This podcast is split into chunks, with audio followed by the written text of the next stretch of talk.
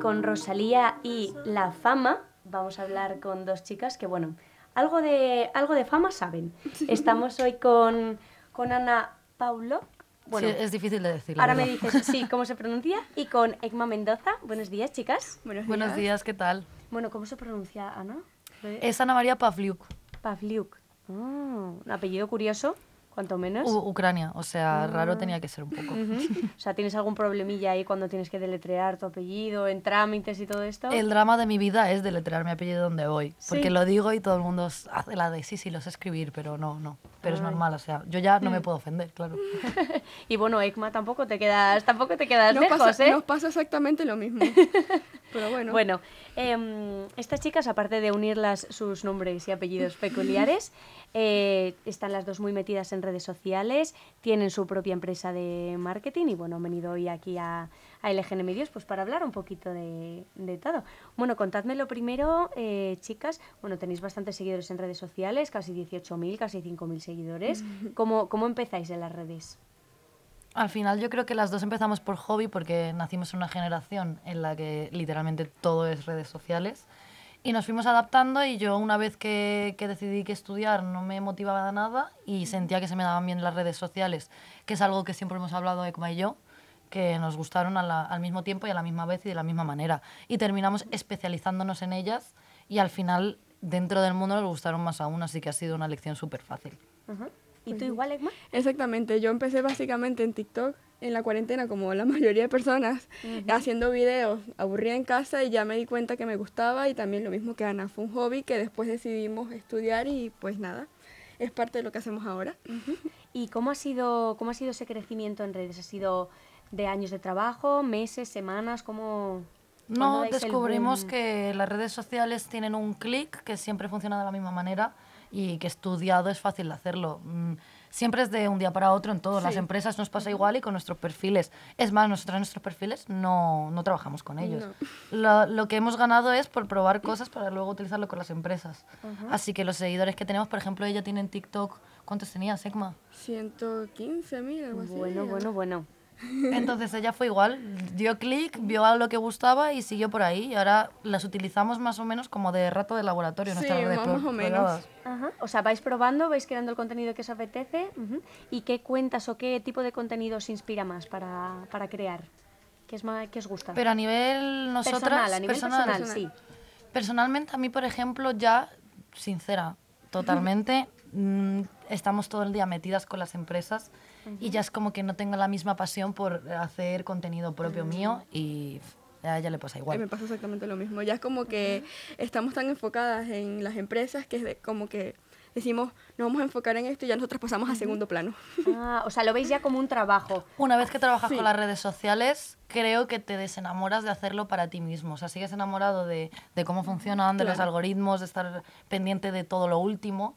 Pero es verdad que yo creo que casi todo el mundo que deja de, de crear para sí mismo. Jolín, bueno, pues, pues qué duro, chicas. Jolín, empecéis como un hobby y ahora ya os habéis desencantado. No, estamos encantadas porque no- nos flipa cosas que son tan diferentes a nosotras en empresas y cosas que nosotras nunca crearíamos. Sí. De repente hacemos contenido de eso y vemos que se viraliza y nos gusta mucho más que enseñarnos a nosotras mismas porque sería lo fácil. Sí. Nosotras hacíamos lifestyle, em, Humor. maquillaje, humor, eh, contando el día a día como un youtuber de hace años. Y ahora, claro, ahora creamos contenidos muy locos de cosas que no tienen que ver con nosotras. Entonces, como que ya aburre eh, lo que hacíamos en su día. Bueno, aún así, em, al final las redes son parte de vuestro... ¿Qué diríais que es lo que más os gusta de, de las redes? Para mí es que todos los días es algo nuevo y literalmente no te puedes eh, aburrir porque Ana puede sacar un contenido, yo saco otro y cada vez puedes ir viendo una cosa distinta. A mí me flipa, es lo que dice ella, y al final la sociedad avanza, avanza, o sea, las redes sociales se adaptan a cómo avanza la sociedad. Y estás como siempre muy metido en toda la cultura actual. Ya no es como hace mil años que tenías que leerte mil, mil libros o estar atento a X cultura en general. Ahora mismo sabes de todo, o sea, a mí me gusta el rap y a ella no, y ella conoce todos los cantantes de rap, entonces las redes sociales te abren un mundo de cultura y de estar al día que mola mogollón. O sea, a mí es lo que más me gusta. ¿Y lo que menos os gusta? Uf, la verdad es que cuando a las personas es verdad que es muy duro ya que te haces viral, el hate que puede haber por las personas, o sea, los comentarios negativos, pero ya cuando los aceptas o te das cuenta que es algo que va a existir, ya como que también te da igual. Te insensibilizas un poco, ¿no? Sí, A mí lo que menos me gusta es que me he dado cuenta de que mueve más el odio que, por ejemplo, cuando te gusta algo. Y es algo que he visto más social gracias a las redes sociales. Cuando te gusta algo, se lo compartes a tu amiga y siempre todo en secreto. Y cuando algo no te gusta, es cuando eh, haces muchísimas más cosas por demostrarlo. Sí. Entonces he aprendido que el odio mueve muchísimo más. Siempre estás poniendo... O sea, hay mucho más hate en un vídeo que me ha gustado, muchas gracias por este contenido. O sea, es algo muy difícil de ver. Y hay muchísima gente que le ha dado like, es decir, a la gente le gusta el contenido, pero ver que mueve más el odio es verdad que es algo oscuro de la sociedad que, que las redes también han aprendido. La verdad que sí, que es triste. Porque vosotros sois de comentar también de, pues este contenido me ha gustado, o tampoco, porque yo he de reconocer que comentarios de odio no pongo, pero tampoco cuando me gusta mucho un vídeo igual no hago nada más que dar like. Eso es válido. O sea, es que es lo que buscamos nosotros, por ejemplo, con una empresa. Eh, Las visualizaciones dan igual. Sí. Realmente, porque eso sin más que has podido pasar por ese vídeo y te puede dar igual. El hecho de que a ti te haga dar like es suficiente. Obviamente los comentarios crean un engagement brutal y es lo que más crea. Pero es verdad que eh, no nosotras no comentamos. O sea, la realidad. Yo no he visto un vídeo de marketing que me haya encantado y decir, "Ah, me encanta, sigue así, no, pero me lo he guardado. Y eso Y ya, es engagement. Exactamente, es interacción. Sí, porque estáis hablando, bueno, de empresa, que vosotras tenéis un bagaje, tenéis vuestra propia empresa de, de marketing. Bueno, contadme, ¿cómo, cómo surge? ¿Cómo, ¿Cómo os va? Pues nada, eh, tu madre es una empresa... Sí, el nombre, el nombre es verdad, es lo mejor. Hay que dejar claro que la empresa se llama Tu Madre. Tu madre. Añadimos el marketing al final para que tal, pero la, en la realidad de la empresa es tu madre. un nombre un poco peculiar, pero nos encanta. Pues nada, eh, tu madre es una empresa creativa que nos especializamos eh, específicamente en el marketing digital de las empresas, ayudar a las empresas a que entren en el mundo de redes sociales y vean que no es un mundo caótico, sino que es un mundo fácil y que pues, pues entramos todos, básicamente. Nada, y surgió de locura. Nos fuimos un día. Yo lo tenía claro, que yo, en plan, desde muy pequeñita tuve un negocio y se lo conté a, a ECMA. Y es como que siempre yo he querido tener algo propio. Y cuando me junté con ECMA, que fue la vida que nos unió, nos dimos cuenta que, que éramos unas máquinas, que lo que cogíamos lo convertíamos en viral, hasta de cosas que ni creíamos en ellas, que decíamos, venga, lo hacemos por hacer. Y nos fuimos un día de viaje, ¿dónde era? Nos fuimos a Bélgica. Ah, estábamos en Bruselas en un bar, nos tomamos dos cervezas, la realidad sea dicha. Sí, Y yo le total. dije, si el lunes quedamos en este bar y creamos todo lo que pensamos que puede ser esta empresa, vamos para adelante y si no, no. Y ese lunes apareció ella en ese bar, yo aparecí también y desde ahí nace tu madre. Qué fuerte. ¿Y cómo os conocisteis vosotras? Uh, es una historia súper loca, porque No típico de, no somos amigas de toda la vida, no, no, no. Es una historia súper loca porque ella trabajaba en un estudio creativo, por así decirlo.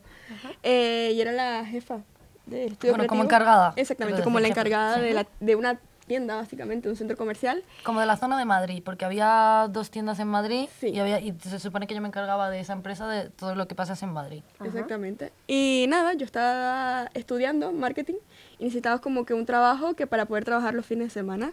Y nada, fui al trabajo y Ana me contrató, básicamente. Y es más, eh, fue la última en venir. O sea, sí. eh, hice 40 entrevistas, llegó ella y con dos palabras, porque yo, yo soy una persona que cree mucho en las vibraciones, que es algo muy del marketing, la realidad. Y me acuerdo que yo no preguntaba nada de pues, dónde te habías formado y tal, porque al final no era un trabajo donde se necesitase muchísima formación. y, y me acuerdo que llegó ella, eh, para mí como una haz de luz, y yo dije, mira, esta chica me Es genial. Sí. Y, y- y era para un trabajo de decir, oye, vas a trabajar aquí, no nos vamos a ver casi porque no coincidimos en horarios. y, y se sorprendió y ella no confiaba mucho porque le dije, mañana ven. O sea, estás contratada. Y ella se quedó un poco, oye, esto es muy raro. Muy raro, me dio mucho miedo al principio, pero después nada. Pero fuiste. Sí, fui al otro día súper confiada y que bueno, cualquier cosa, aquí estoy. Ya sé el nombre de la empresa. Y nada, llegué y literalmente las dos hicimos clic y desde ahora, desde ese día, inseparable. Han Ay, qué a- chicas, qué bonito. Muy guay, empezamos trabajando juntas y terminamos trabajando y ahora juntas. mira, pero con Sí. vuestra propia empresa. Exactamente. ¿Y, ¿Y cómo ha sido el, el emprender? Porque siendo tan jóvenes, ¿cómo, cómo ha sido la experiencia? ¿Difícil? Eh, ¿Ha ido ah, rodada? ¿Cómo, ¿Cómo ha sido? Tiene sus altos y sus bajos, creo Eh, la verdad y la realidad, no sé, sin tapujos, es que es muy difícil emprender y hasta, por ejemplo, nosotros ofrecemos servicios. Quiero decir, no hay una inversión muy grande detrás. Pero es verdad que, que, que, cuesta bastante emprender, ya no digo en España, sino emprender de por sí. Y sobre todo siendo joven, muchas veces, pues ya el hecho de, una vez que emprendas, ya el cómo te toman en serio, cómo no. Pero es verdad que gracias a, a que teníamos portfolio antes de esto, la realidad es que hemos tenido, mm, o sea, ha sido muy fácil. Sí, hemos tenido suerte también. Sí. Pero es verdad que emprender ha sido eh, dificilillo y al principio no entender de nada, saber qué profesionales confiar y demás, que obviamente hay cosas que tú piensas que puedes hacer todo, pero vas a necesitar un gestor sí o sí, vas a necesitar en plan unas cuentas. Eso es- ha sido lo que ha sido más palo de decir, ay, qué guay, vamos a emprender. Pues no tan guay. Fue un golpe como de que de realidad y que, ah, hola, sí, hay que hacer todo esto. Mm, sí, sí, sí. Y, mm, y eso, sí decís que habéis notado que, que al ser jóvenes, pues os pueden tomar un poco en serio, pero viendo que os viralizáis eh, todo lo que tocáis, eh, sí que han confiado en vosotras, ¿no? O sea, la empresa, ¿habéis tenido buen arranque? Muy buen arranque, incluso antes de tener la empresa ya... Sí, teníamos clientes ya firmados antes de, de abrir la empresa. Oye, eso no lo puede decir cualquiera, ¿eh? No, no, por eso digo que en el fondo, eh, yo sí- algo que hablo siempre con ECMA, que, que es una locura lo que nos ha pasado, y es que nosotras hemos tenido los clientes todos cerrados y después hemos podido crear la empresa. Entonces nosotros hemos sido sobre segurísimo y pisando tierra firme, no ha sido poner un ladrillo y demás. Y es verdad que, por ejemplo, no hemos pasado ese miedo de tener que hacer una inversión muy grande y correr un riesgo. Oye, qué bien, chicas, porque al final vuestro trabajo es, es vuestro tiempo, es, es vuestra creatividad, está todo en vosotras, así que no, pues igual no es lo mismo que una constructora o que necesites maquinaria o no sé qué, que Exacto. al final vosotras sois la empresa entera. Sí. Nos costaba entender eso, Sí, porque al principio sí. decíamos, ay, qué guay, no hay inversión, porque tal, y cuando nos veíamos que no dormíamos los primeros meses, Sí, que claro. no teníamos días No libres, que es lo normal, y no nos vamos a quejar porque hemos emprendido, Claro. pero es verdad que nos sorprendió decir, ay, sí, claro, necesitamos infraestructura, y cuando nos dimos cuenta de que al final lo que más vale es el tiempo, Sí. y dijimos, esto hay que calcularlo bien, porque Sí. no estábamos contando con que sí que hay una inversión y que es tiempo, y que a lo mejor- muchas veces vale más de lo que puedes invertir en dinero. Ujú, Sí, sí, claro que sí. Las horas de sueño y de descanso y de, y de desconexión de tantas redes sociales al final lo necesitaréis también para renovaros y, y crear más. Y, mm, y bueno, en el marketing lo sabemos todo, tanto en las redes sociales hay que estar siempre a la última, siempre con las últimas tendencias. ¿Cómo manejáis esto? ¿Sois, sois muy creativas o os inspiráis mucho? ¿Cómo, cómo hacéis? ¿Os retroalimentáis entre vosotras? La verdad es que nuestra dinámica de trabajo es un poco así. Buscamos un poco de inspiración y ya entre nosotras nos ponemos a hablar una con la otra y sacamos una idea de la nada. Ah. La verdad es que... No, y, y también una cosa que hacemos muchísimo es mirar a referentes que hemos tenido. Creo que todo el mundo tiene que tener referentes. El que diga que no, para mí es un poco mentira. Porque yo tengo referentes en el marketing que hicieron que yo estudiase lo, lo que he estudiado y que nosotras lo miramos con admiración y decimos, oye, mira, pues ellos se han adaptado socialmente así. No podemos hacerlo como ellos porque lo que marca la diferencia es lo que se hace viral, entonces ya no puedes hacer nada ni parecido, pero nos inspiramos muchísimo. Hay días que nuestras jornadas son meternos en LinkedIn, investigar los últimos trabajos de, de las empresas aspiracionales que tenemos y decir, joder, ¿cómo habrán llegado a esto? Y sentarnos un día a las dos en una oficina con una pizarra y decir, lluvia de ideas a la antigua. Eso es verdad, que lo hacemos muy a la antigua. Decimos, ¿qué necesidades tenemos? ¿Qué tenemos que expresar? ¿Y por dónde queremos tirar? Y lo hacemos con una lluvia de ideas donde salen locuras eh, absolutas, pero es de donde han salido nuestras mejores, mejores campañas e ideas. ¿Y qué tipo de empresas os, os contratan? ¿Tenéis un nicho o De- lo que venga? Estamos trabajando de todo, ¿no? Literalmente hemos trabajado con un poco de todos, así que no tenemos preferencias. ¿De qué ámbitos más o menos? Pues mira, hemos llegado a trabajar con Coca-Cola y Fanta. Ah, hemos mira. trabajado con academias de policía. Es más, en plan, nos tiramos. eh, es una de las cosas que cogimos con más miedo. Y fue una locura porque convertimos esa academia de policía en la más viral de España. ¿Qué dices? Y nosotras, un nicho que es lo que te digo, o sea, nos motivaba un montón. O fue una de las cosas que nosotras dijimos, guay, podemos adaptarnos, era un nicho muy lejano al nuestro, no sabíamos qué consumían, eh, no sabíamos en qué redes sociales, hicimos una auditoría de las más extensas que hemos hecho, nos intentamos basar y Academia de Policía, hemos ahora estamos muy enfocadas, que es la realidad, en la música. Sí. Estamos, eh, hemos hecho colaboraciones con discográficas de españolas y eh, estamos con estudios musicales y demás. ¿Y qué es lo que más os gusta crear? ¿En qué os sentís más cómodas? ¿En la música? La ¿O- verdad es que en la música nos ha ido bien porque es algo que nos llama mucho la atención a las dos y nos hace que seamos un poco más creativas, la verdad. Ujú. O sea, A mí Es un mundo muy amplio. Sí. Cuando hablamos de academia de policía, es verdad que no podíamos salirnos de siete, ocho pilares, aunque luego fuésemos muy disruptivas, que es algo que tenemos por bandera. Sí. O sea, la academia de policía hablaba de, de qué coche corría más de policía en España. Entonces, claro, la gente decía, esta gente que no me está contando, cuando ellos solo hablaban del BOE. Pero lo consumes. Al Pero lo- final, claro, lo sí. consumía Sí, todo sí, y- sí. Y, les encantaba porque alguien ya les sacaba de los estudios Ajá. y les contaba cosas que de verdad les interesaban y ya confiaban en nosotros. Pero, joder, fue... O sea, tienes cuatro pilares. En la música es mucho, mucho más amplio, o pienso yo, a lo mejor es verdad que nos sentimos más cómodas. Ujú, Sí.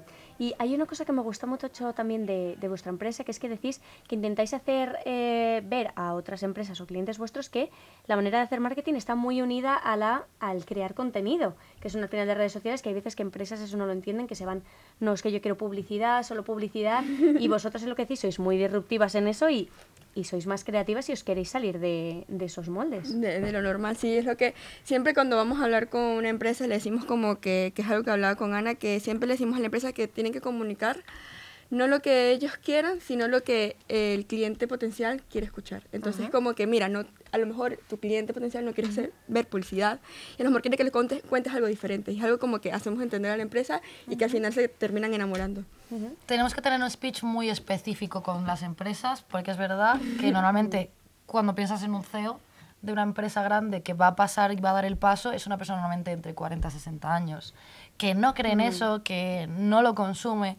Y cuando tú le explicas que el New York Times en Estados Unidos se dedica a hacer humor, que es uno de los periódicos más serios, o sea, tienes que tener un speech que es verdad que es una de las cosas que más tenemos que trabajar para que nos entiendan y que digan, oye, pero que también nosotros súper encantadas, quien quiera abrirse las puertas al marketing que lo haga. Y también es verdad que convencer a alguien de que lo necesita, de momento no es nuestro trabajo. Es verdad que cuando puedas tener más influencia, educas a tu público. Pero tampoco vamos a pelear ahora con nadie de que lo necesite, porque al final lo hemos demostrado con cifras. O sea que... Oye, pues qué bien, chicas. Y si quieren contactar con, con vosotras para contratar vuestros servicios, ¿cómo, cómo tienen que hacerlo? Pues de momento estamos en LinkedIn, tenemos un portfolio por contactos. La realidad es, es que hasta el momento todo el mundo ha ido pidiendo nuestro contacto por cosas que ha visto nuestras y ha llegado a nosotras y nos mola porque es una sensación de te he descubierto a ti, que es algo que hacemos mucho con las redes sociales, de que no piensen que todos los pasos van hacia el clic, sino que el hecho de que tú pienses que me has descubierto te hace ser más libre de tus decisiones y te hace hacer una compra más real. Entonces, somos un poco de, estamos en todas las redes sociales, Sí. puedes conseguir nuestro número. Eh, Instagram y TikTok nosotras no vamos a utilizarlo, o es de momento nuestra, nuestra sensación. Entonces, de- como de momento no lo utilizamos, la gente nos encuentra buscando nuestro nombre fácilmente en Google y, y ya. Tu madre marketing. tu madre marketing, no os olvidéis. Pues bueno, chicas, eh, muchísimas gracias. No sé si queréis comentar algún proyecto que tengáis así mm, cocinando en un futuro, algo que os haga ilusión, que creáis que le pueda gustar a la gente. Es que de principio es que no podemos hablar mucho Las sobre- cosas que Ay, tenemos la confidencialidad. hasta que no salga no Ay. podemos, o sea, estará en nuestro LinkedIn, en nuestro sitio y en nuestro portfolio, pero hasta que no salga no es contenido nuestro. Perdón, chicas, perdón. Bueno, em, pues nada, muchas gracias por venir y que os vaya genial, que ya veo que os está yendo genial, así que que sigáis así, que sigáis en vuestra línea y rompiendo vuestra línea, que sois muy disruptivas vosotras. Así que em, nada, muchas gracias por venir aquí a, a LGN Media. Si queréis recordar vuestras eh, redes sociales... Eh, nada, tu madre marketing, arroba AMX, guion bajo, guion bajo, Eh, literal cinco barras bajas, pero bueno. y arroba Malioska. Y ya está. Bueno, pues nada, Muchísimas muchas gracias, gracias. chicas. Muchas gracias por la invitación.